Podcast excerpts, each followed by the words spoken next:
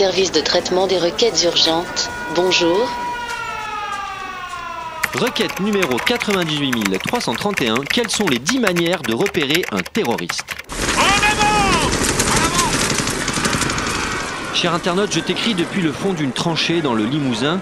La France est en guerre depuis plus de deux mois maintenant et les envahisseurs ont déjà pris Marseille, Nice, Montpellier et bientôt Avignon.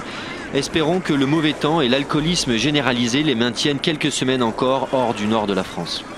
Quoi qu'il en soit, il est important d'arriver dès aujourd'hui à repérer autour de soi ceux qui sont avec nous et contre nous, car il n'y a pas de position intermédiaire dans la guerre irrémédiable que nous menons à la barbarie.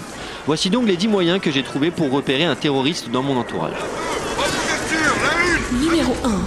Il n'arrête pas de se faire excuser par des sociologues à longueur de journée, c'est fatigant. Numéro 2. Il ne supporte pas notre mode de vie. À la rigueur, qu'on envahisse et qu'on bombarde l'Afghanistan, l'Irak, la Libye ou la Syrie, ça passe. Mais qu'on boive un verre de vin rouge en mangeant du fromage à 19h30 en regardant un match de foot, ça le met hors de lui. Numéro 3.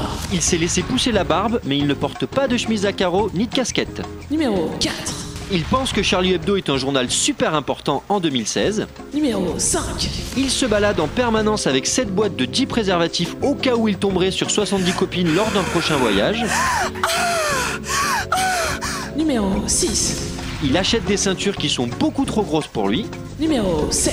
Il croise les doigts quand il apprend que le métro est bloqué à cause d'un colis suspect. En raison d'un colis suspect, le trafic est interrompu entre les stations Porte d'Orléans et Porte de Clignancourt. Mais tous les jours Tous les jours Numéro 8.